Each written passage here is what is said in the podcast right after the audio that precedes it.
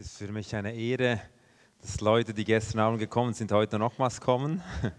Herzlichen Dank. Ich versuche auch Hochdeutsch zu sprechen, nun ich habe da einige Hürden zu überspringen. Ich habe immer das Gefühl, je weiter weg von Zürich, je schwieriger wird es. So, und ähm, ich habe mal äh, in einem Sommer, während einem ganzen Sommer lang, habe ich Hochdeutsch gepredigt in einer Kirche. Und dann kam Ende des Sommers eine Frau zu mir und gesagt, nächsten Sonntag ist meine Mutter von Deutschland da. Wäre es einmal möglich, dass du Hochdeutsch sprechen könntest? Daher, also ich bin nicht ganz sicher, ob das das Hochdeutsch ist, das ihr erwartet, aber ich mache das so mal, äh, wie mir der Schnabel gewachsen ist und wie ja unsere Kinder neuerdings auch im Kindergarten miteinander sprechen sollten. Ich möchte gerne wieder einsteigen, um Leute, die gestern nicht da waren, noch kurz einen Einblick zu geben, von was für einem Background ich komme, dass ihr euch etwas auch Gedanken machen könnt und ein Bild machen könnt, wie wir als Familie leben. Nun, ich habe heute auf der WhatsApp-Gruppe, wir haben so eine WhatsApp-Family-Group, äh, kam auf einmal die Kleinsten da drauf geschrieben und gesagt, wer ist heute da zum Nachtessen? Heute gibt es Tortillas. Nun, das ist das Familien... Liebesmahl eigentlich. Ich weiß nicht, ob Sie das bewusst geplant haben, dass ich nicht da bin, aber auf jeden Fall äh, war es schon ein Teilschmerz zu wissen, in der, zu Hause essen Sie jetzt Tortillas. Und jetzt im Moment würde ich eigentlich mit meinem Sohn bei FC Thun gegen FC Sion im Stadion sitzen, hat seine Saisonkarte und hat, sein Freund ist nicht da und äh, habe mich eigentlich eingeladen. Heute wäre ein enormer Sporttag gewesen. Wir hätten nachmittags. Hä? Ja, ja, ja. Also ich bin sehr glücklich, da zu sein. Ich möchte nur sagen, ihr seid mir so viel wert, dass ich den FC tun. genau. Und Champions League von Wacker tun, also das ist Handball. Aber okay.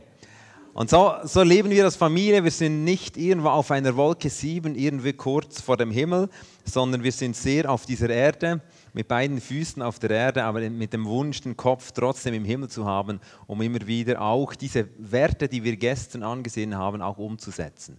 Nun gerne möchte ich jetzt ein paar Bilder, ich habe leider die gleichen wie gestern, also ich habe keine neuen Leute, die ihr sehen könnt, aber ich habe gedacht, ich möchte kurz mit diesen Bildern denjenigen, die gestern nicht da waren, kurz einen Einblick geben und gleichzeitig euch nicht eine permanente Wiederholung bieten. Darum das erste Bild ist meine Frau und ich drauf. Wir sind seit 24 Jahren verheiratet und ich habe gedacht, ich möchte euch nur kurz die Hobbys von uns als Familie vorstellen heute Abend. Unsere ähm, also wir leben, das vielleicht noch vorne, vorneweg, wir leben in Tierachen, das ist ein kleines Dorf in der Nähe von Thun. All diejenigen, die mal Militärdienst geleistet haben, sind wahrscheinlich ganz in der Nähe von uns durchmarschiert. Jeweils, wenn ich am Morgen früh irgendwo mit dem Fahrrad nach Thun fahre, auf einmal kommt da aus dem Nebel so eine äh, bedrohliche Truppe hervor. Äh, so, so, wohnen wir eigentlich gleich anschließend an den Waffenplatz. Wir wohnen dort in einer alten Mühle. Freunde von uns konnten eine alte Mühle kaufen, äh, haben die zusammen umgebaut. Wir wohnen, sie haben vier Kinder, wir haben vier Kinder. Und daneben ist nochmals eine Familie mit zwei Kindern. So wohnen wir eigentlich mit, als drei Familien auf einem Grundstück mit vielen guten, tollen Möglichkeiten. Meine Frau, ihr Hobby ist der Garten. Da bin ich sehr dankbar. Äh, früher musste, ja, musste, ich als Kind viel äh, Unkraut jäten, das ist jetzt vorbei. Das macht meine Frau liebend gerne. Da bin ich sehr glücklich und sie liebt es, Blumen zu binden, Handwerke äh, nähen und so weiter.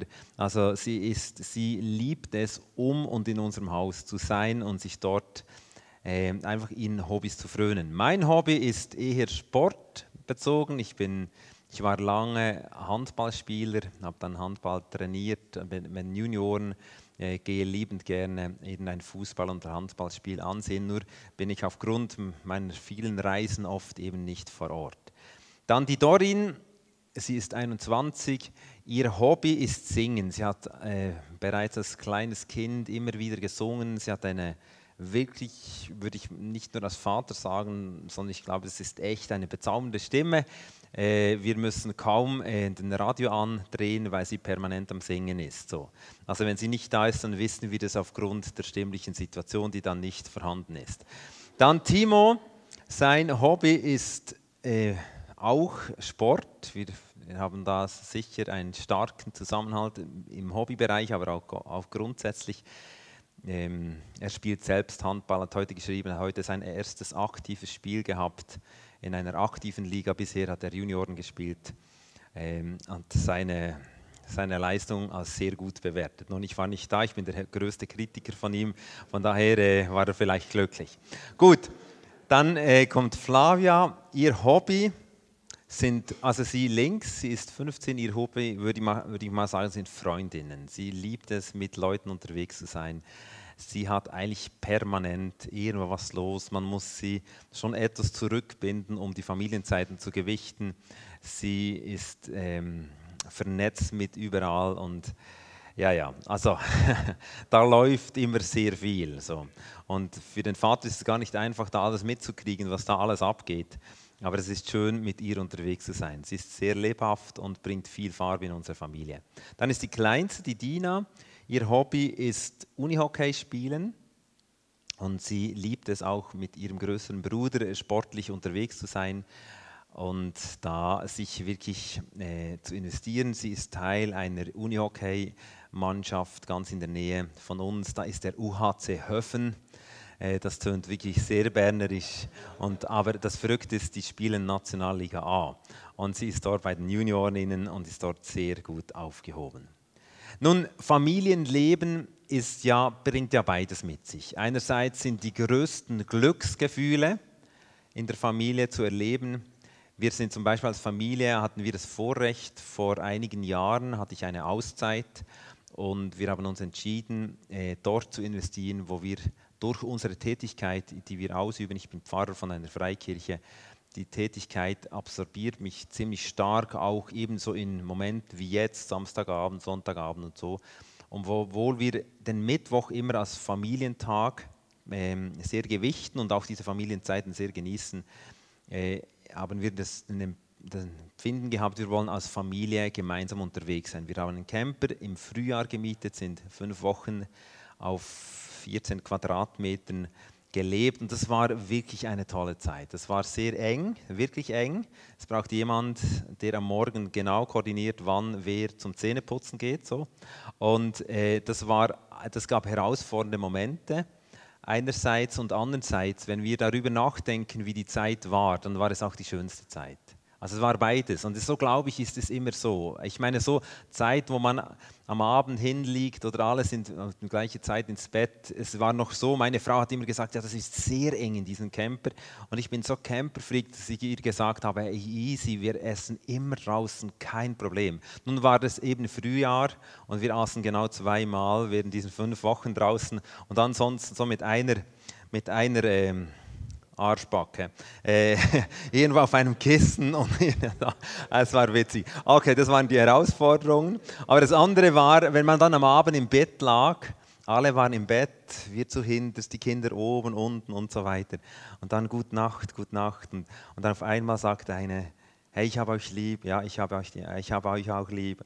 Und dann auf einmal sagt eine, oh, ich muss noch was sagen. Ich habe heute beim Giuseppe geschmuck, äh, gesch geschummelt, geschummelt. Und dann sagt das nächste, ja, ich auch. Ja, ich, aber alles war finster so. genau. Also, es war einfach, Buße zu tun, Schuld zu bekennen, in dieser Atmosphäre der Vertrautheit. Genau, und dann sind wir alle glücklich eingeschlafen. So, und von daher, aber es fordert uns total heraus. Familienleben ist alles andere als einfach ein Leben im Paradies, sondern es holt uns äh, zumindest immer wieder stückweise zurück auf die Erde und verlangt uns eigentlich alles ab. Oft ähm, haben wir Sorgen um unsere Kinder, investieren uns in sie, hoffen, ein anderes Resultat zu kriegen. Sind manchmal vielleicht auch mit einem gewissen Frust gehen wir durchs Leben, weil wir denken, was kommt eigentlich zurück? Wir waren jetzt gerade eben in Sardinien, unser Sohn ist früh nach Hause geflogen. Wir hätten so gerne mal eine Nachricht von ihm gekriegt, haben nichts gekriegt, nichts gekriegt, nichts gekriegt.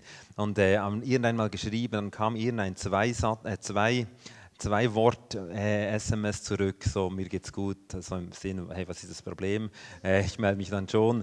Und du denkst Vater, hey, wäre schön. Und dann gibt es Momente, wo du diese Nähe spürst. Mir ist gestern und nicht vorgestern ist mir aus meiner Bibel auf einmal ein Zettel rausgeflogen und dann war es ein Brief meines Sohnes, der er vor vielleicht zwei Jahren geschrieben hat, dass er so in einem total herzlichen Art, also vielleicht als 17-Jähriger geschrieben habt, ihr seid die besten Eltern, ich bin euch so dankbar. Und wenn du das dann liest, dann denkst du, wow, also das ist das Schönste. Und dann all die Entbehrungen, die du auch gehabt hast. Er, zum, er war sehr speziell, er hat neun Monate durchgeschrien ähm, und dann, dann vergisst du alles. Und, und trotzdem, ich glaube, Elternsein verlangt alles ab. Ich habe ein kurzes Filmclip da gefunden, der auch uns offenbart, was äh, alles abverlangen wirklich bedeutet. Ich möchte das gerne einspielen.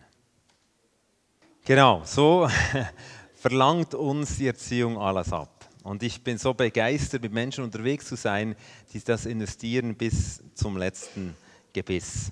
Gut, wir möchten ganz kurz einen Rückblick machen zu gestern Abend, nur dass die Leute, die gestern nicht dabei waren, etwas den Einstieg erwischen. Und dann möchten wir weitergehen in ein paar, paar Einzelthemen, die mich heute Abend beschäftigen oder für heute Abend das Gefühl gehabt, es wäre gut, die mal noch anzutippen. Gestern Abend haben wir darüber gesprochen, wie es ist, äh, wenn wir nach Werten erziehen. Wir erziehen oft, indem wir das Verhalten im Moment korrigieren möchten, sowohl bei uns wie bei den Kindern. Aber unser Verhalten hat immer einen Background. So unser, unser Verstand rechtfertigt immer, was das Herz will. Das ist so. Unser Verstand rechtfertigt, was das Herz will.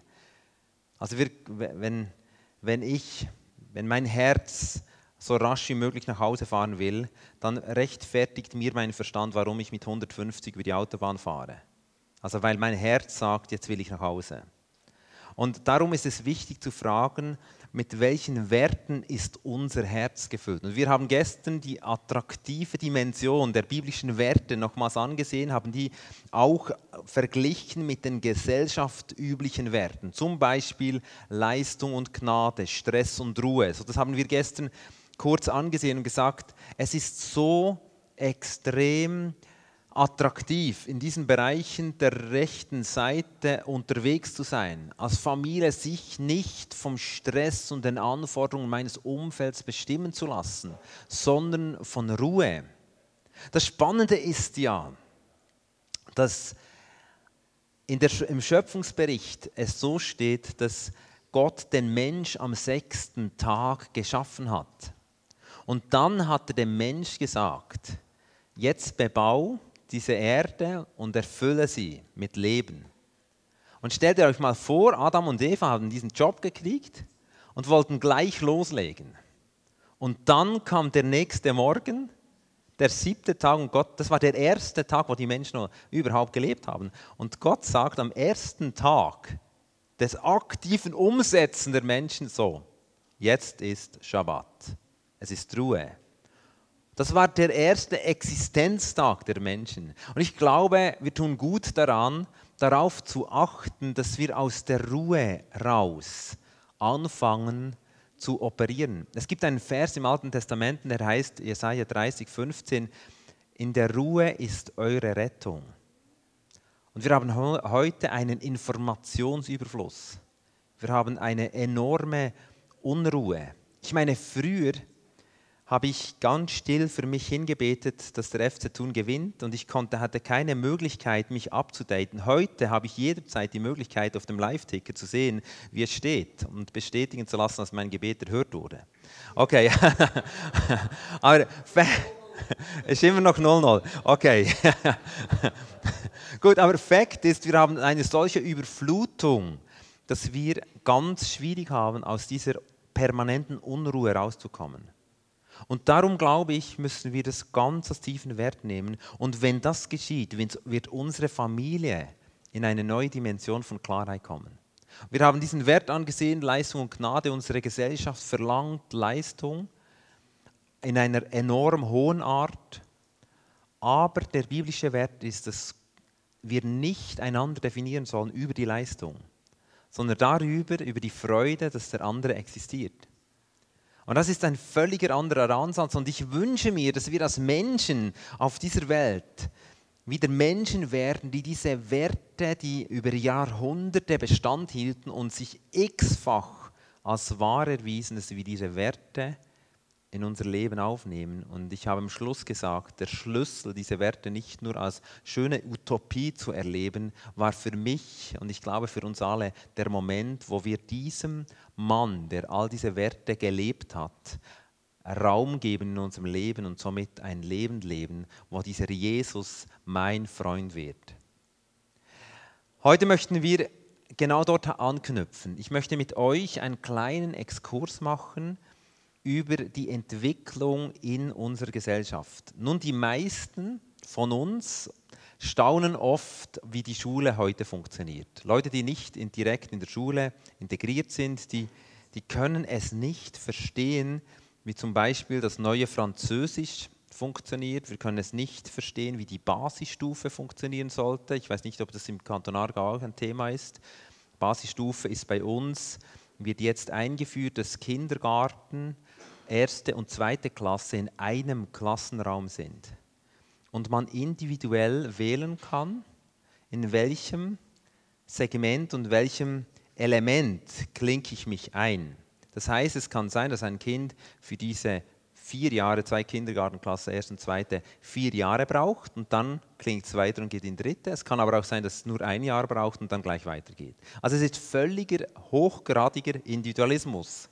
Nun, wenn ich das höre als, als ein 1968er, äh, der aber von, von vor 68er äh, die Schulbank vor ihren Füßen äh, genossen habe, dann, dann kann ich das nicht nachvollziehen. Ich kann nicht verstehen, was da geht. Und wir haben oft einen Clinch, zum Beispiel zwischen der Schullandschaft und unseren vielleicht noch noch älteren Gedankenmuster, weil wir in einem ganz extremen spannenden Zeitalter leben. Nämlich es ist der Schnitt zwischen der Moderne und der Postmoderne. Post heißt ja nach, also nachmoderne, hat nichts mit der PTT zu tun, wusste ich lange nicht. Okay, aber also die Moderne und die Postmoderne. Und Fakt ist, ich möchte mit euch kurz ansehen, wie die Moderne funktioniert und ihr werdet euch in eurer Kindheit sofort wiederfinden und sagen, aha, ja genau, so hat es funktioniert. Und ich möchte dann übergehen und mehr Zeit noch investieren und sagen, wie funktioniert denn die Postmoderne? Und dann sehen wir diesen Clinch auch zwischen den Werten nochmals stärker. Ist das okay so? Die Moderne, eben die hat, ich würde mal sagen, die hat bis 1968 gedauert und das Fakt, der Fakt ist, dass die die postmoderne Zeit ist eingeläutet worden, eigentlich weil zwei große Epochen miteinander zusammengefallen sind. Die Epoche des Christentums es war eine starke Epoche für, unser, für unsere Gesellschaft. Es war christlich geprägt. Es war klar, am Betttag wird sicher kein Fußballspiel ausgetragen. An Ostern ist kein Kino offen. Das war völlig klar. Es gab keine Diskussionen. Heute ist es völlig unklar. Also weil, weil dieses ganze Christentum-Epoche zusammengefallen ist. Das ist nicht nur eine Katastrophe, sondern es ist auch eine Chance. Aber es bringt dazu, dass gewisse Werte, die, war, die klar waren, zum Beispiel das Ehren der Eltern, ist weg. Das ist heute keine fester Bestandteil mehr. Und das, die zweite Epoche, die zusammengefallen ist, ist eben die Moderne. Und die Moderne hat so funktioniert, dass alles begreiflich sein muss. Rationalität hat geherrscht, das Wissen ist wahr und ewig, hat man geglaubt. Also wenn ich etwas weiß, ist es das definitive, endgültige jetzt ist es weg. Aber es kommt dann wieder. Ja, ja. Ja, ich habe Glauben, dass das kommt. Ja, ja. Okay, der Optimismus ist ein Teil. Man hat an, man glaubt an, auch an Wirtschaftlichkeit. Man hat geglaubt, mit ähm, wirtschaftlichen Mitteln kann man Fortschritt erzielen.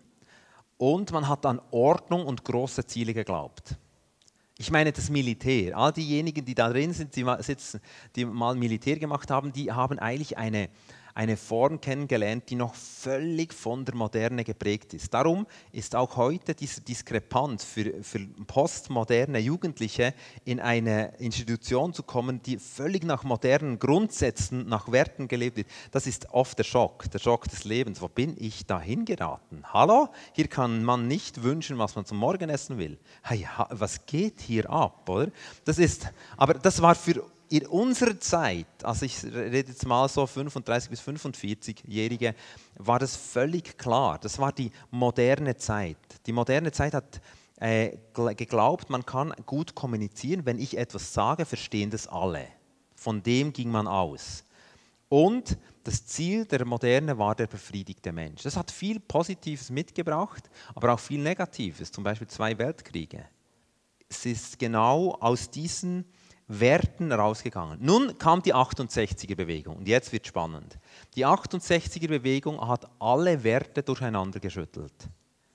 Und zwar so stark, dass sie unsere heutige Gesellschaft, und da habe ich vorher, wenn, ich, wenn ihr noch erinnern mögt, linke Seite, rechte Seite, diese linke Seite stark beeinflussen und jetzt erleben wir da drin oft einen großen Clinch. Die Postmoderne lehrt oder lehnt alle absoluten Wahrheiten ab. Das heißt, wenn ich, jetzt in der Erziehung, das ist auch, so denkt die Gesellschaft, wenn Boris anders denkt als ich, dann kämpfen wir nicht mehr, wer recht hat und wer nicht, sondern dann sagen wir, das ist subjektiv. Du siehst es so, ich sehe es so. Und so wird es auch oft in der Schule jetzt vermittelt. Unsere Kinder kommen in ein postmodernes Gefäß. Dann kommen sie nach Hause, wo sie gelernt haben, im Gefäß der Schule. Es gibt keine wirklichen Wahrheiten mehr. Unsere Lehrer hat gesagt, eigentlich würde es so sehen, aber man kann es auch so sehen und, und so kann. Und dann, dann kommst du nach Hause und dann sagt die Mutter, wäsch die Hände. Und dann sagt der Sohn, man kann es auch so sehen, dass dreckige Hände gar nicht so schlimm sind. Versteht ihr? Also das hat sehr direkten Einfluss auf unsere Erziehung. Und wenn wir diese Elemente, es hat mir sehr geholfen, diesmal zu sehen, zu merken, aha, ah, da steckt der Wurm. Das ist nicht nur einfach der Sohn, der jetzt nicht Hände waschen will, der jetzt ein, ein Pflegel ist, sondern er ist in einen Clinch geraten zwischen zwei Systemen. Und dann ist es die große Herausforderung als Familie zu sagen, welche Werte wollen wir wirklich? Und eben, ich glaube, die ewig bleibenden Werte, die immer Erfolg bringen, sind die biblischen Werte. Das, ein, weiterer Teil der Postmoderne ist hohe Toleranz. Wobei die Toleranzgrenze immer wieder selbstbestimmt ist. Aber man ist tolerant eigentlich gegenüber allem. Das kann in der Erziehung von klaren, auch direktiven äh, Maßnahmen in der Familie, so jetzt gehst du ins Bett, kann das zu großen Problemen führen. Man ein weiterer Teil ist, dass man klare Unterscheidungen ablehnt. Ein herausragendes Merkmal dieser Ablehnung von klaren Unterscheidungen ist die ganze Gender-Diskussion. Dass man ja nicht mehr Fußgängerstreifen sagen darf. Weil das männlich ist, da hat die, der Kanton Bern hat jetzt vorzüglich das geändert, das finde ich ein völliger Witz, und sagt jetzt Zebrastreifen, das ist nicht geschlechterspezifisch. Also Gender meint, es gibt keine Klärung mehr, ob Mann oder Frau. Man zieht dem kleinen Kind nicht mehr, dem, dem Knaben nicht mehr blaue Dinge, Sachen an, dem Mädchen äh, rosarote. Das ist eine Riesenkatastrophe. Man weiß ja nie, wie sich das Kind entscheiden wird. Für welche Art von Geschlecht. Nun lachen wir darüber, aber Fakt ist, unsere Tochter ist in der pädagogischen Ausbildung, die haben, ähm, äh, die haben Professorenstühle, die sich nur darum kümmern um dieses Denkmodell einzuführen. Also die ganze Geschichte von Autoritätsverlusten, es gibt keine Unterschiede mehr. Der Lehrer hat genau gleich viel zu sagen wie ich als kleines Kind. Das ist eine Form dessen. Das wirkt sich aus auf unser Zuhause. Was nimmst du dir raus, Mutter, etwas zu sagen? Wir sind drei kleine Kinder und wir sind in der Überzahl. Was nimmst du dir raus? Zu sagen, welches Mittagessen heute gegessen wird. Das tönt vielleicht verrückt, aber das ist die Tendenzen unserer Gesellschaft. Darum umso mehr. Es ist entscheidend, dass wir werteorientiert leben. Informationen, die nicht ins eigene Weltbild passen, lehnt die Postmoderne ab. Also du kannst Informationen, es gibt natürlich eine Informationsüberreizung, habe ich schon vorhin gesagt, und wenn Informationen an das Ohr deiner Kinder kommen, werden sie so gelehrt, dass sie diese eigentlich ignorieren, wenn sie ihnen nicht passen. Vor allem das in dem Moment, wo es mit ihnen irgendwelche Konsequenzen mit sich bringen würde. Weiter ist ein Metakonzept wird völlig abgelehnt. Man glaubt in der Postmoderne nicht mehr an ein gemeinsames eine gemeinsame Möglichkeit, etwas, ein Problem zu bearbeiten. Ein Metakonzept war der Kommunismus in der Moderne. Man hat geglaubt, mit dem Kommunismus kann man die Probleme der Welt lösen. Heute glaubt man, das ist sehr individuell. Man kann das nicht mehr sagen. Jetzt möchtest du als Familie ein Konzept einführen, wie man die Sprache eindämmen kann, die ausgeartet ist an deinem Familientisch. Die Gesellschaft glaubt nicht mehr ein Metakonzept. Die glaubt auch nicht mehr ein familienübergreifendes Konzept. Das ist die Infiltrierung. Und darum, Leute, ich glaube, die Attraktivität der biblischen Werte, ich bin so begeistert davon, weil ich glaube, es ist zeitlos und ewig erfolgreich. Oder der Individualismus, ich möchte nicht jetzt, es gibt ganze Vorträge über diesen ganzen Postmodernen, der Individualismus in der Schule ist natürlich ein Ausdruck dessen. Heute kann ein Kind wählen, welche Art, wie er und das ist oft in der Familie geht es nicht. Man kann nicht wählen, wer möchte wohin in die Ferien. so, sondern es braucht ein gemeinsam unterwegs sein. Und das wird eine Herausforderung, wirklich eine Herausforderung, wo wir mittendrin schon stehen. Ich denke, den ganzen Hedonismus, da habe ich gestern kurz etwas gesagt, Selbstbestimmung, das hat natürlich auch mit dem Individualismus zu tun. Dann konservative Haltungen sind absolute Gegner. Also alles, was nach alt schmeckt, ist der Postmoderne ein Gräuel. Es gibt ganz klar stark postmodern gedenkende Menschen. Und ich glaube, speziell in den pädagogischen Hochschulen oder auch Schulen werden diese Menschen sicher in dem drin gestärkt. Nun, alles, was ähm, eben mit Wiederholungen zu tun hat, ist eigentlich gefährlich und damit versucht, zum Beispiel als die Schule ist natürlich ein guter, guter Ausdruck, eine permanente Reformen. Reformen wechseln die nächsten ab, da wird dauernd etwas erneuert. Und das bedeutet für uns, unser Kind wächst in diesem Umfeld auf. Das glaubt, was, jetzt gehen wir dreimal ans gleiche Ort in die Ferien? Bah, ist das langweilig. Versteht das? Das gibt ganz gewisse Tendenzen mit und darum diese Werte. Und noch zwei kurze, dann gehen wir ein Stück weiter. Unverbindlichkeit ist ein weiterer Teil der Postmodernen. Darum haben sie jetzt in Basel Elternabendpflicht eingeführt, weil es einfach nicht mehr gegangen ist. Es ist völlig unverbindlich. Ja, weil auch die Informationen, wenn die mir nicht passen, dann gehe ich nicht. Und das Letzte ist, die Postmoderne lernt, lehrt negative Ausdrucksweise oder alles Negative total ab. Also es heißt, heute, ich war kürzlich mit der äh, Schulinspektorin im Gespräch über eine Familie, äh, wo wir in unserer Gemeinde haben, und habe gesagt, ja, das ist halt schon sehr, sehr schwierig. Also das finde ich schon enorm problematisch. Und also dieses Verhalten, das ist eine Katastrophe. Dann hat sie mich korrigiert. Katastrophe war schlimm. Dann war, hat sie mich korrigiert und gesagt, ja, das ist jetzt, also ich würde das anders. Und dann hat sie es sehr positiv formuliert. Heute sagt man ja, über ein Kind darf man nicht mehr sagen, es ist ein schwieriges Kind, sondern es ist ein verhaltensoriginelles Kind. Oder man sagt, dieses Kind hat noch was zu gut. So. Also ich meine, das ist ja grundsätzlich nicht schlecht. Aber verstehst du, es ist oft dann schwierig, als Eltern in diesem Clinch zu stehen. Somit können wir auch kaum mehr Dinge beim Namen nennen. Das ist schlecht. Das ist, dieses Wort schlecht ist schon in sich eine Katastrophe für die postmoderne Zeit. Daher vielleicht nochmals ein, diesen Einstieg nochmals ein Appetitanreger. Leute, ich glaube wirklich, es ist etwas vom begeisterndsten überhaupt in der ganzen Pädagogik, diese biblischen Werte zu entdecken und darin zu leben. Das ist zeitlos und ewig fruchtbar. Und was auch sehr zeitlos ist, ist immer, immer über all das hinweg ist die Liebe. Und da möchte ich jetzt mit euch etwas tief reingehen und auch fragen, wie funktioniert denn die Liebe bei deinen Kindern?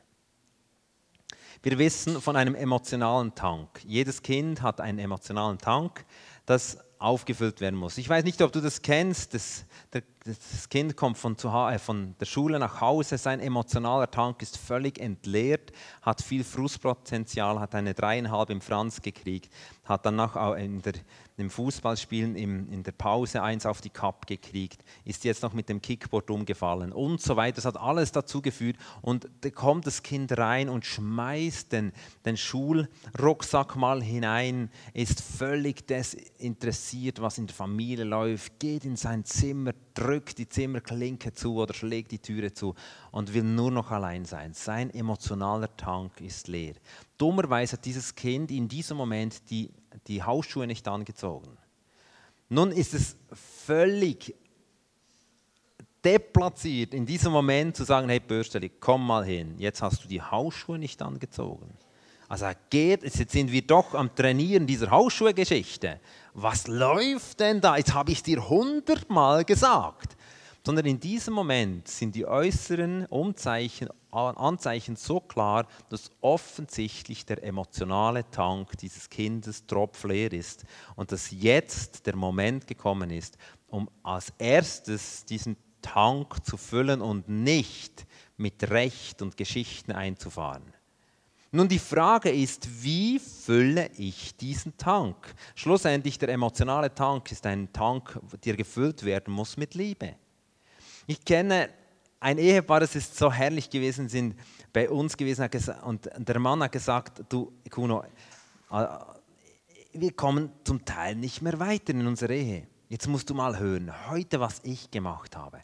Ich bin am Morgen früh aufgestanden. Ich habe das Treppenhaus gemacht. Dann habe ich den, den Boden äh, aufgenommen bei uns. Eine riesen, eine Riesenstube, habe ich alles gestaubsaugt, dann äh, feucht aufgenommen. Dann bin ich einkaufen gegangen. Dann habe ich das Mittagessen zubereitet. Und ich habe meine Frau den ganzen Tag verwöhnt. Um 5 Uhr am Abend, weißt du, was die mich gefragt hat?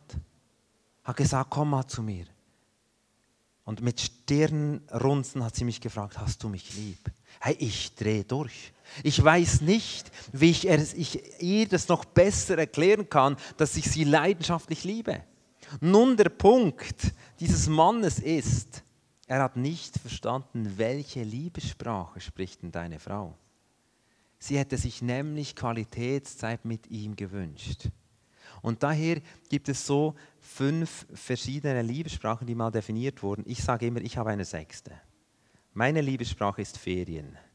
Wenn Ferien, dann, dann bin ich ganz, dann bin ich zahm wie ein, also dann, dann kann man alles von mir haben. Also okay, aber es gibt, psychologisch gesehen gibt es leider nur fünf. Also ich bin irgendwo aus dem Rahmen gefallen. Aber das ist nicht das Einzige, wo ich aus dem Rahmen gefallen bin. Aber Fakt ist, es gibt fünf Liebessprachen und ich möchte mit euch das mal ansehen.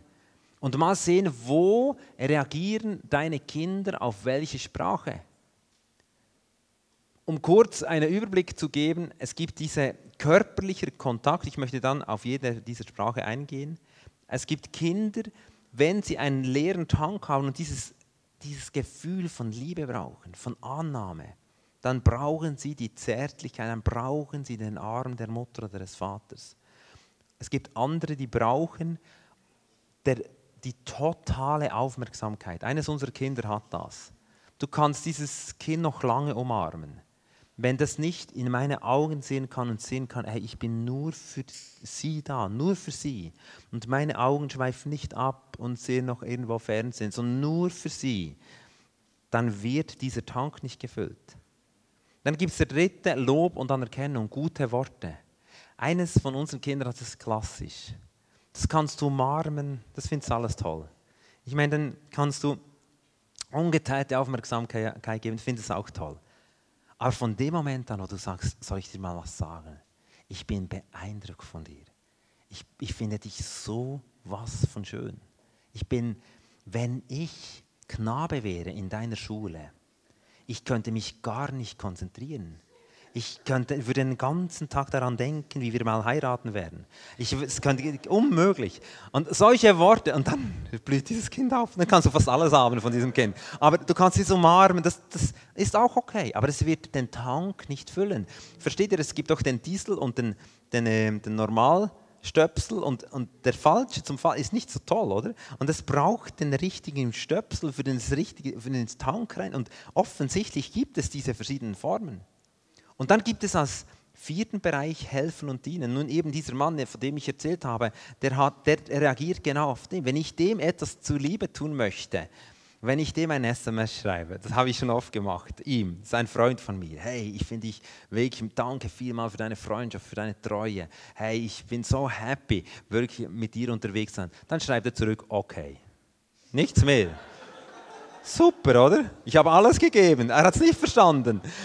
Aber wenn ich sage, kann ich morgen mit dir eine Stunde helfen, die Schnitzel aufzufüllen in der, in der Heizung, ich könnte da gleich eine Stunde mal frei, dann dann weiß er tief, der Kuno ist mein Freund. Aber die andere Sprache versteht er nicht. Und gleichzeitig ist er der, der dann auf seiner Sprache, seiner Frau permanent den emotionalen Tank kauft und nicht versteht, warum tropfweise gar nichts reingeht. Okay, aber helfen und dienen. Eines unserer Kinder, würde ich sagen, hat diesen Teil auch stark. Es gibt natürlich nicht nur einen klassischen Teil, es gibt nicht nur eine Art. Also ich, ich habe alles gern von der Ada. Also, aber äh, eben, aber Fakt ist, auf einer Ebene reagierst du ganz speziell. Und dann gibt es noch die Geschenke. Die Geschenke ist, es, also unser Timo, der zweitälteste, früher hat er dieses Geschenkegeschichte. Der ist früh am Morgen aufgestanden, hat sein Kessel runtergenommen, irgendeinen roten, eine, äh, irgendeinen Geldbetrag rausgenommen und ist rübergelaufen als kleiner Junge, noch im Kindergarten, und hat währenddem wir noch geschlafen haben, am Samstagmorgen oder wann auch immer, irgendein Geschenk gekauft. Irgendwie Servietten für die Mutter oder was auch immer. Und dann standen wir auf und dann legte er diese Servietten total feierlich. Das war Ausdruck, ich liebe euch, ich bin begeistert von euch. Aber wenn du von ihm ein Wort abverlangen, wie findest du uns? Ja, nicht schlecht. So, dann kommt gar nichts. Das kann er kaum ausdrücken. Aber in diesen Geschenken hat er eine Form, eine Sprache gefunden, wo er seine Begeisterung ausgedrückt hat. Das hat sich auch etwas gewandelt, jetzt auch bei ihm. Es gibt nicht nur immer diese gleiche Sprache und dann hast du es bis dein Lebensende.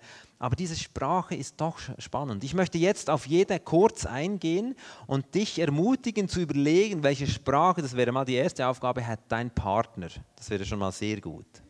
Wenn du das herausfindest, dann, dann, dann kannst du ihn wirklich glücklich machen. Und das Zweite, die Frage als Eltern, welche Sprache hat denn unser Kind? Eben das Erste, körperlichen Kontakt. Ich glaube, da sind noch etliche Dinge aufgeschrieben. Ja, genau. Äh, das vermittelt Geborgenheit. Spannend ist, oft haben wir vielleicht als Väter eine gewisse Zurückhaltung. Wir denken, ja, wie soll ich jetzt meine Tochter, die 15-jährige Tochter, einfach so umarmen, kann man das? Und hey, wenn sie diese Liebessprache hat, dann musst du das. Dann ist es entscheidend, dass sie das spürt. Und auch Junge, äh, Jungs haben, können diese Liebessprache haben. Wirklich, es ist so.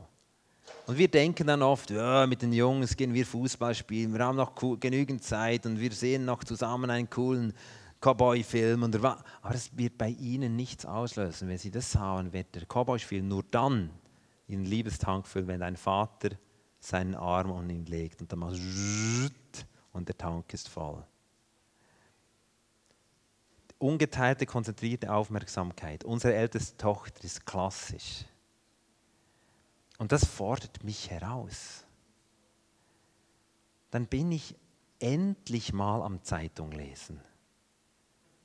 Und ich freue mich, jetzt ist es soweit. Es ist vollbracht, die Kleinen im Bett.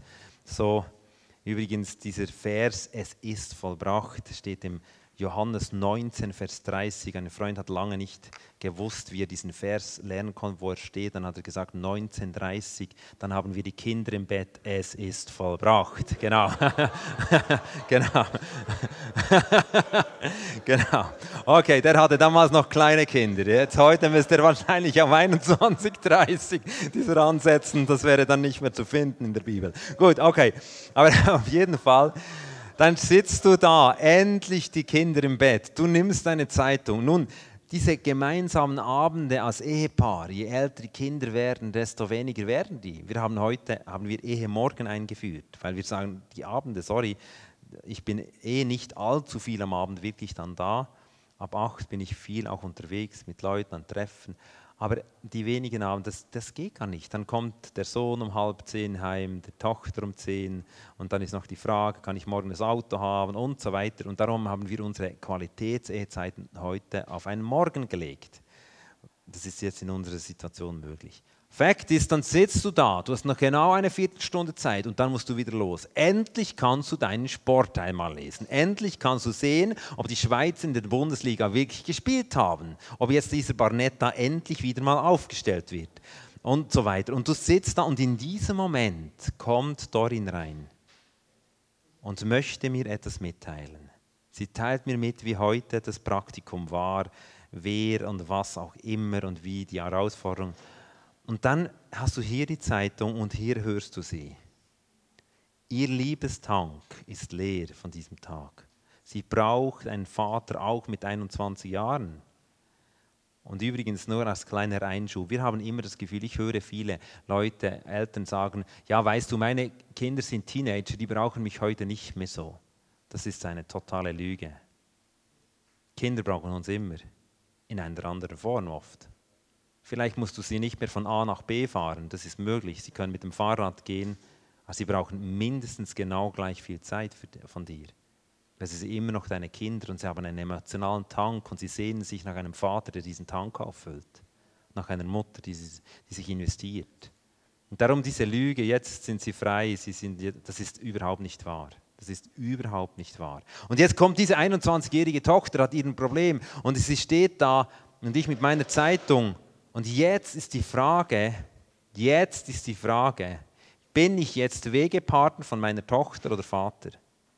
Wenn ich Wegepartner bin, dann kann ich sagen, weißt du, Barnetta interessiert mich jetzt, dein Praktikum nicht. Wenn ich Vater bin, dann heißt es, die Zeitung wegzulegen. Und diese Geschichten ihr zuzuhören und zwischendurch noch kurz sehen, ah, wie ist es jetzt? Ah ja, ja, ja, das funktioniert nicht. Dann läuft sie davon und sagt, Daddy, hast du mich eigentlich noch lieb? Und ich denke, hey, sorry. Ah, Klar, ich weiß es. Ungeteilte Aufmerksamkeit, ich habe es ihr wieder nicht geschenkt. Das ist eine Herausforderung. Ich glaube, vielleicht für uns Männer, vielleicht noch fast stärker, weil Frauen ja multikommunikativ sind, die können dir die Aufmerksamkeit schenken, obwohl sie gar nicht zuhören. Genau. genau.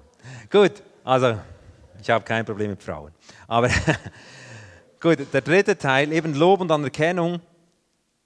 Ich glaube, leider, leider, leider ist hier ein, ich habe die Verknüpfung nicht gemacht, es wäre so ein witziges, ein witziger äh, Werbespot von einer Mutter, du hast das Gefühl, es sei im Gefängnis, die Tochter ist dann an der Scheibe und sagt, Mutter, wann kommst du endlich raus hier?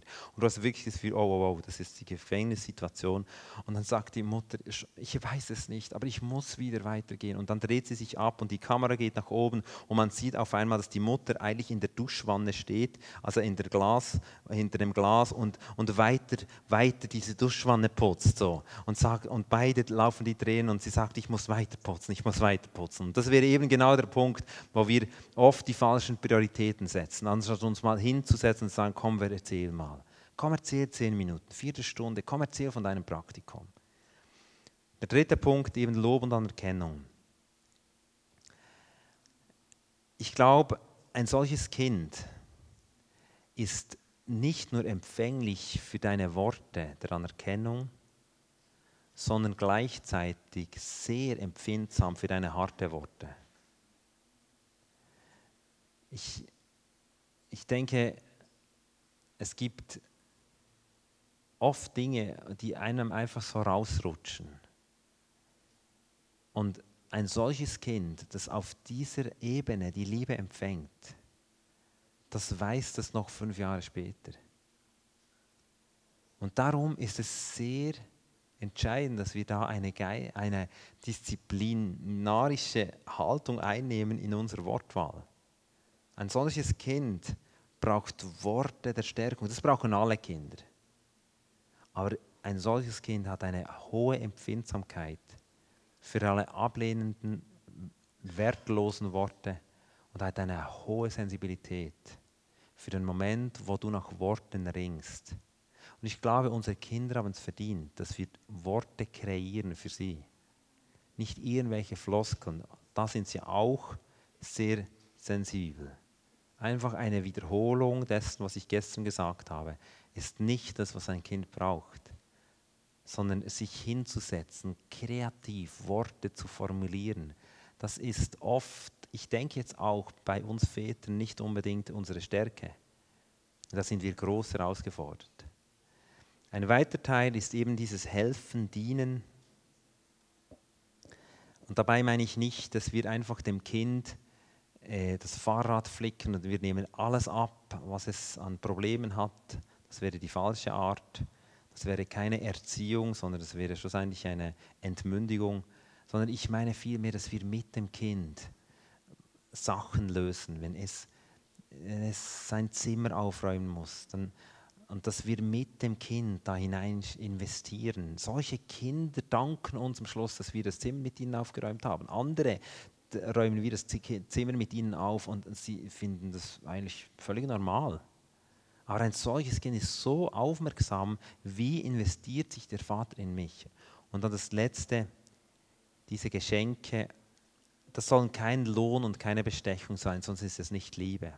Verstehst du, verstehst du wenn du denkst, ah, es hat, ah, die Liebessprache ist Geschenke, also dann machen wir so, wenn du jetzt zehnmal abgetrocknet hast, dann kriegst du irgendein kleines Geschenk. Das ist nicht Ausdruck, das ist Belohnung, sondern wenn es Geschenke ist, dann muss es ein, ein Teil dessen sein, was, was einfach eine totale Überraschung ist. Wir haben früher als Familie ich, ich liebe das, so zu überraschen. Wir haben früher als Familie, speziell in den Ferien, haben wir eine tägliche Überraschung gefeiert. Und manchmal war es nur in ein Schleckstängel. Jetzt gibt es noch die Überraschung. Wir kaufen uns vier Schleckstängel. Natürlich mit der Zeit steigen etwas die Ansprüche, das ist mir schon klar. Heute würde ich nicht mehr so landen, aber, aber ist, äh, dass wir Überraschungsmomente schaffen, was sie nicht erwartet haben. Dass wir das Päckchen Smarties feiern als Geschenk. Und ja, hier ist noch Smarties jetzt, sondern dass wir diese kleinen Elemente für so ein Kind ist es wichtig zu merken, hey, der Vater und die Mutter, als sie im Migro waren, haben sie an mich gedacht und extra ein Pack Chips nach Hause gebracht, um mir das zu schenken. Und das ist, vielleicht gibst du genügend Dinge, aber sie, die Kinder verstehen es nicht als Geschenke, darum müssen wir darauf sehr achten. Jetzt die Frage ist, wo entdeckst du dich? Wo entdeckst du deinen Partner? Und wo entdeckst du deine Kinder? Bevor wir das uns kurz überlegen, eine kurze Pause machen, also für, für das auch zum Diskutieren am Tisch und ich dann noch in, in die Erziehungsstile reingehen möchte, habe ich noch ein ganz wichtiger Teil zu dieser Liebesgeschichte. Gell, wenn du das so stehst, ich kann ja jetzt heute, ähm, leider ist meine Frau nicht da, ich kann heute ja nur aus der Sicht eines Vaters sprechen, der emotional ja eh nicht unbedingt jetzt, also das männliche Wesen emotional jetzt nicht die beste Voraussetzung mit sich bringt, würde ich mal sagen. Anders habe ich auch schon ausgedrückt, emotional leicht behindert ist. Wenn ich daran denke, und diese Liebessprachen vor meinen Augen haben. Und jetzt weiß ich, okay, das Kind hat das, das Kind hat das, meine Frau hat das, das Kind. Hey, dann wird es mir schwindlig. Und ich denke, sorry, ist nett zu wissen. Und ab und zu wird es mir vielleicht helfen, aber hey, ich weiß nicht, wie ich das packe. Wenn es dir so geht heute Abend, dann habe ich wiederum eine Quelle gefunden, die diese, diese Problematik löst. Es gibt einen Bibelvers, was heißt 1.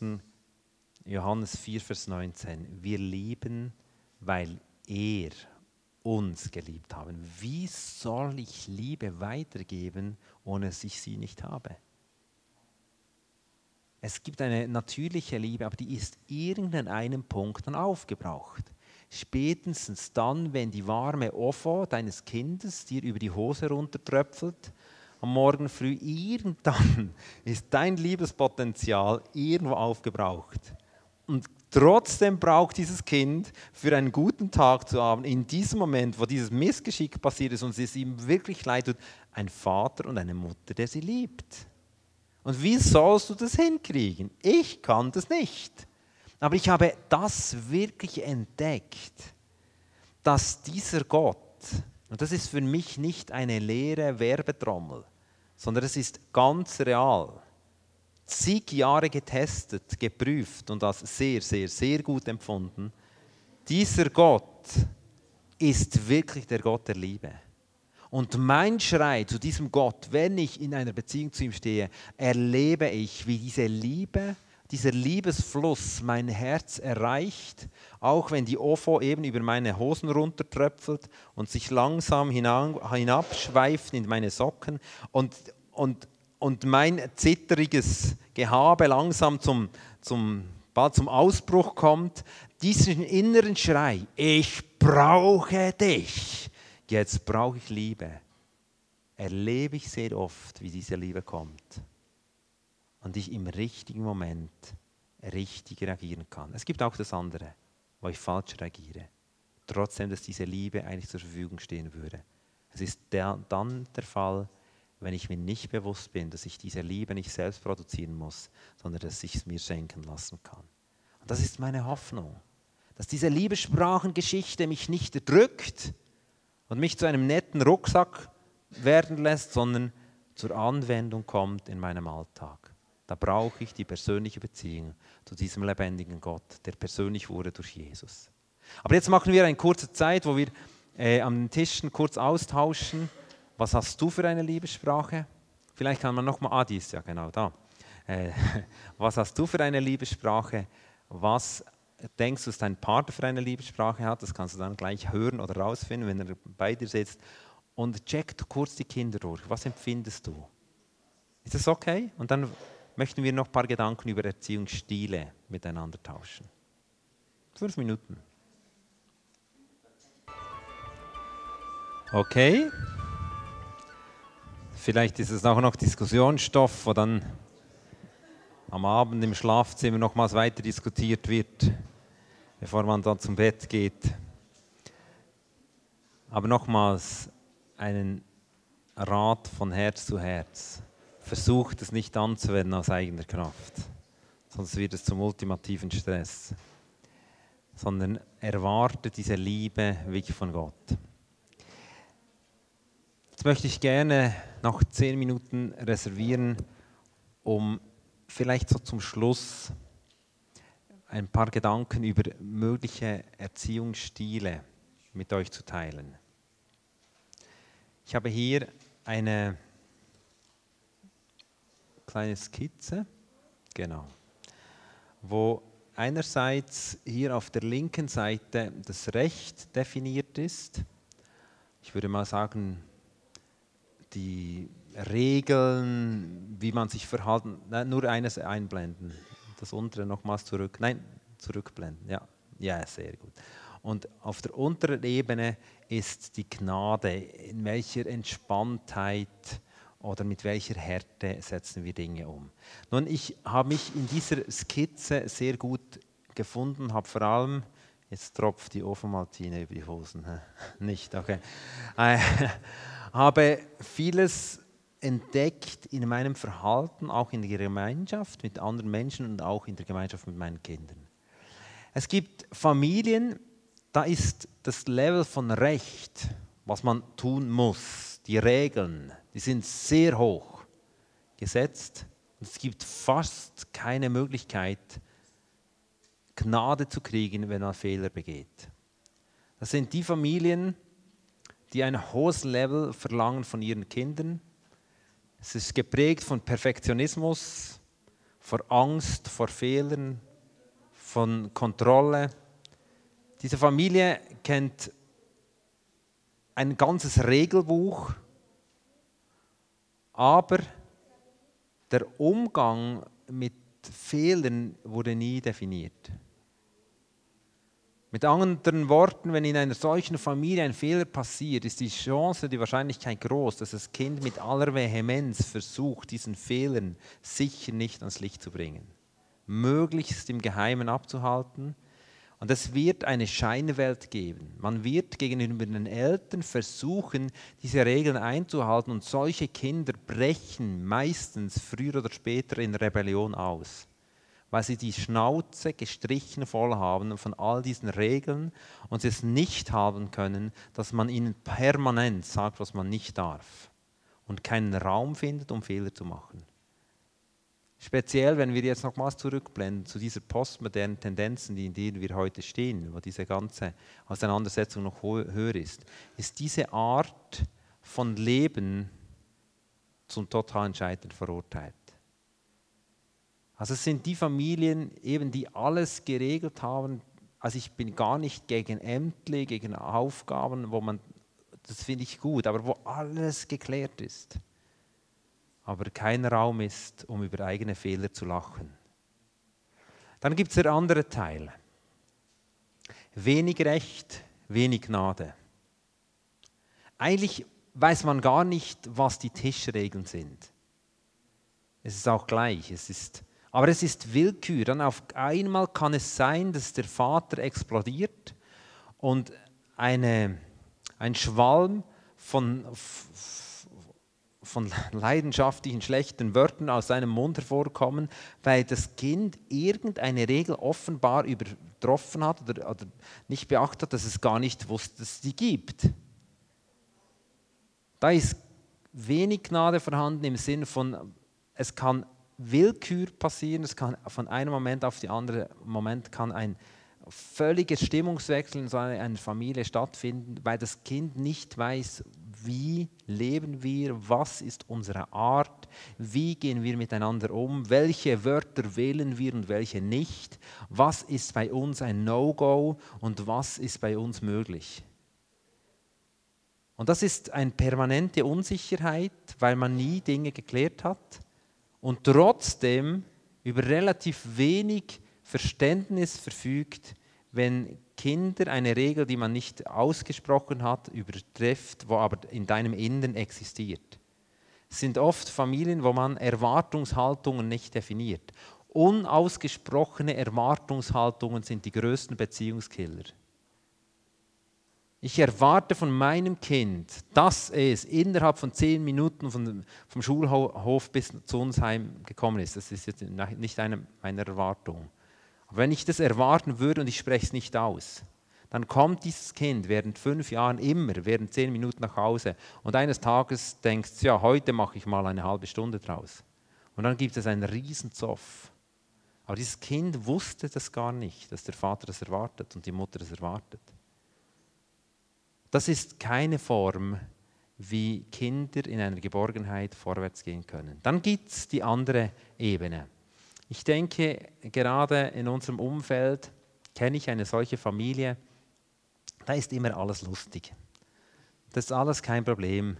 Der Knabe hat jetzt, ah, das ist jetzt eine wahre Geschichte, der Knabe ist, hat ein Horror-Game gekauft, hat seinen größeren Bruder geschickt da, weil er das ja nicht kaufen durfte mit seinen neun Jahren, hat es jetzt der Größere gekauft. das ist verrückt. Was heute alles geschieht, das ist also schon verrückt. Und das passiert jetzt in unserer Familie, aber ja, ja, man kann es ja nicht, also wenn, wenn das wir verbieten würden, würden sie zum Nachbarn gehen. Also komm, lassen wir das geschehen. Also das wird dann schon, das, so, so ist eine solche Familie. Da ist kein Recht, man, ein Kind weiß überhaupt nicht, was Sache ist. Und es ist aber viel, viel Gnade. Es spielt völlig keine Rolle, Beziehung zwischen Mann und Frau, zwischen, das ist, das ist einfach totale Freiheit. Wenig Recht, wenig Gnade. Ist sicher tendenziell nicht weit weg von gesellschaftlichen Denken zum Teil. Und das, was in unserem Herz als Ehepaar was wir uns wünschen und wodurch wir sehr viele tolle Erfahrungen gemacht haben, ist der Erziehungsstil viel Recht, viel Gnade. Das ist die beste Form von Lernatmosphäre. Kinder können lernen, weil sie wissen, was man von ihnen erwartet. Kinder wissen, wo die Grenzen sind und trotzdem besteht die Möglichkeit, um Fehler zu machen. Es ist nie ein Problem, einen Fehler zu machen. Wir haben uns gesagt, als Familie, wir sind experimentierfreudig. Wir dürfen Fehler machen und wir wollen Fehler machen, wir wollen eine Atmosphäre schaffen, wo Fehler erlaubt sind, sogar gesucht werden. Weil dort, wo Fehler nicht gemacht werden, werden Kinder Dinge nicht lernen, die sie sonst lernen würden. Und trotzdem sagen wir, wir klären Dinge, wir haben Dinge ganz klar, ich würde jetzt mal, um militärisch zu sagen, reglementiert. Wir haben gesagt, wie wir wollen, wie sich die Kinder am Tisch verhalten. Wir haben geklärt, dass wir wollen, dass sie die Leute, die sie mit Namen kennen, mit Namen grüßen. Das ist etwas Altväterliches vielleicht, aber ich weiß, wie es mich berührt, wenn ein kleines Kind kommt und mir einen Namen gibt. Das ist Ehre und das freut mich als Aufmerksamkeit, als nur Hallo, Hallo, Hallo, das ist jetzt etwas, familienintern, das muss man nicht anwenden, aber wir empfinden das beide, Susanne und ich, als etwas Wertschätzendes, wenn uns Kinder den Namen sagen können. Und wir wissen, dass es etwas auslöst an Freude. Und wir haben gesagt, das ist eine Regel. Die Kinder, die Erwachsenen, die wir kennen, und ich meine, in unserem Umfeld, die, die haben vielleicht noch zwei Personen neben den Lehrpersonen, die sie nicht per Du ansprechen, aber eigentlich ist ihr Umfeld alles per Du. Aber Fakt ist, dort, wo Menschen sind, jetzt als eine kleine Regel, das muss niemand machen, gar niemand. Also für uns eine Regel. Jetzt passiert es, dass es immer wieder nicht eingehalten wird. Man kommt irgendwo hin und ich höre unser Kind, hallo, hallo, hallo. Ich denke, Mist. Jetzt dadurch, dass die Regel geklärt war, habe ich Möglichkeit darauf zu reagieren viel Recht. Aber dahin habe ich Möglichkeit jetzt sehr breit, weil ich sage, ich will nicht nur ein hohes Recht, sondern ich will ein hohes Maß an Gnade zu haben, dass ich dieses Kind nehme. Es kann sein, dass, dass wir mal mit dem Kind sogar über diese Situation lachen, dass wir hingehen und sagen, hallo, hallo, hallo. Findest du es cool? Nein, natürlich nicht. Okay, also hast du es getönt. Hey, hör dir mal zu. Das nächste Mal nehme ich dich auf mit Audio. Ich werde es genau aufnehmen. Und dann kann es sein, das ist Gnade. Und jetzt trainieren wir es wieder. Und dann geht das Kind wieder aus dem Haus und wieder hallo, hallo. Und dann, aber das Recht ist gegeben. Und es kann sein, dass das gleiche Missgeschick dieses Kindes das nächste Mal durchaus auch eine Strafe nachvollziehen kann. Viel Gnade bedeutet nicht immer straffrei. Manchmal ist eine Strafe, wenn es darum geht, dass dieses Kind dadurch etwas erlernt, dann ist es ein Segen für sein Leben. Dann ist es etwas Positives. Damit ist die Gnade, möchte ich nicht definieren als, es ist nie ein Problem. Manchmal heißt es auch, eine Konsequenz zu tragen. Zu sagen, komm, jetzt gehst du nochmal und sagst hier nochmal Hallo, aber mit dem richtigen Namen. Zum Beispiel, jetzt eine kleine Geschichte, diese Namengeschichte. Oder dass wir, dass wir definieren, um welche Zeit möchten wir welche Kinder im Bett sehen.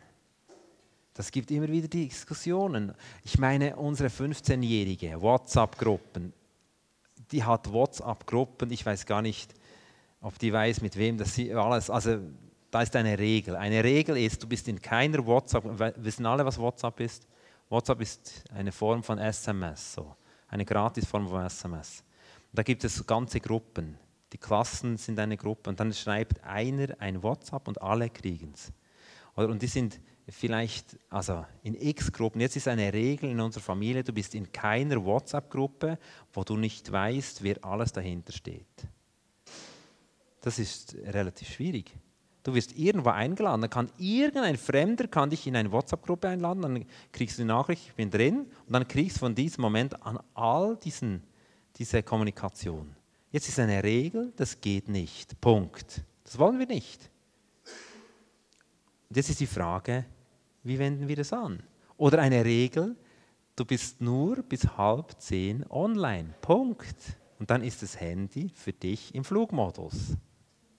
Dann bist du irgendwo auf Reisen, schreibst deiner Tochter ein, ein WhatsApp, am nächsten Morgen, wie geht es dir? Ich freue mich, dir einen guten Tag zu wünschen. Klickst an 001 und 0031. Denkst, hey, hallo, Viertel vor zehn oder halb zehn, aber das Recht überschritten.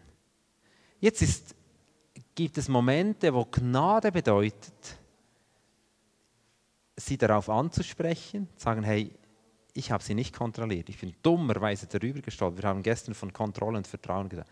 Und sagt, hey, aber ich sage dir eins, das möchte ich nie mehr sehen, aber heute ist es okay. Und es kann sein, dass es beim nächsten Mal Gnade bedeutet, dass es heißt, jetzt gibt es eine Woche Handyverbot. Kürzlich hat, hat sie einem Freund von uns erzählt, gesagt, weißt du was, mein Daddy hat mir drei Wochen das Handy weggenommen. Und dann hat äh, der Freund von unserer Familie gesagt, und war das Vergehen schlimm? Es war sehr schlimm, hat sie gesagt. Dann hat er gesagt, ja, dann hat er ja recht gehabt. Dann sagte sie, ja, ich weiß schon, er hat recht gehabt. Genau. Aber es war die Auseinandersetzung Gnade und, und Recht. Und schaut, und mit dem möchte ich schließen. Ich glaube, je mehr das deklariert ist, je mehr Freiraum, Freiraum schafft es unseren Kindern. Wir haben nicht, nicht alles reglementiert. Das müsst ihr jetzt nicht denken, wir hätten ein Gesetzbuch der Familie Kuhn. Überhaupt nicht. Das findet ihr nirgends. Aber wir haben Dinge, die uns wichtig sind, haben wir mit ihnen angesehen. Wie gehen wir mit dem um? Was machen wir in diesem Fall? Und so weiter. Und darin ist eine große Bandbreite von Gnade im Umgang mit ihnen. Wisst ihr, ich erlebe auch viel Gnade. Weil genau dieses System, das wir eigentlich alle begrüßen, auch für unsere Formen in Beziehungen, egal wo, ob es im kirchlichen Rahmen ist, ob es im Fußballclub ist, egal wo, das ist eigentlich dieser Rahmen, viel Gnade, viel Recht, das uns Sicherheit bietet und Expandationsfreudigkeit zur Entwicklung. Und wisst ihr was? Dieses System, wenn wir mal das System nennen dürfen, das ist, wurde eingesetzt von dem Gott, der Himmel und Erde gemacht hat. Es heißt in Johannes 1, Vers 17, dass Gott seinen Sohn auf die Welt geschickt hat, Jesus, um, die, um das Recht, die Wahrheit wieder aufzurichten, wieder zu sagen, was ist eigentlich Recht, und gleichzeitig um die Gnade zu bringen uns alle möglichen Verfehlungen zu vergeben. Und damit erlebe ich nicht nur in meinem persönlichen Leben, dass dieses Recht und Gnade für mich persönlich stimmt, sondern ich merke, das ist der Rahmen, der zum Leben führt. Das ist der Rahmen, der in meinem Leben durch die Beziehung mit Gott bei mir Leben hervorgebracht hat und bei jedem Menschen das Gleiche tut. Wir haben da noch gewisse Zitate zu den verschiedenen Situationen. Solange du deine Füße unter meinen Tisch streckst, machst noch, was ich will. Und ich sage, das ist viel Recht, wenig Gnade. Du musst selber herausfinden, was für dich stimmt. Ist, da ist gar nichts äh, vorhanden. So will halt so halt nicht. Oder sie will halt nicht, im Sinn, sorry, ich, will jetzt gerade nicht grüßen, das ist ihr, ihre Entscheidung. Und viel Recht, viel Gnade. Ich kenne das auch, das ist, das ist auch schwierig, Leute mit Namen zu grüßen zum Beispiel, aber wir wollen das lernen und werden es packen. Das ist der Stil von viel Recht und viel Gnade. Und das ist der Stil, wie Gott mit uns Menschen umgeht. Und der setzt Leben frei. Diesen Gott zu kennen bedeutet, einen Gott zu kennen, der viel Recht und viel Gnade gibt. Einen Rahmen, der mir hilft, mich in meinem Leben mit all den Anforderungen zurechtzufinden. Und einen Gott kennengelernt hat, der sich immer wieder erbarmt, mir immer wieder vergibt, mir immer wieder die Chance zum Neustart gibt und eine gewaltige Liebe in mich freisetzt. Und dadurch bin ich befähigt, auch Vater zu sein mit allen Schwächen, mit allen Herausforderungen und mit allen Fehlern, die ich tue. Weil ich weiß, ich habe das auch. Ich habe viel Recht und viel, viel Gnade. Und dadurch haben auch meine Kinder und mein Umfeld das verdient. Bis dahin.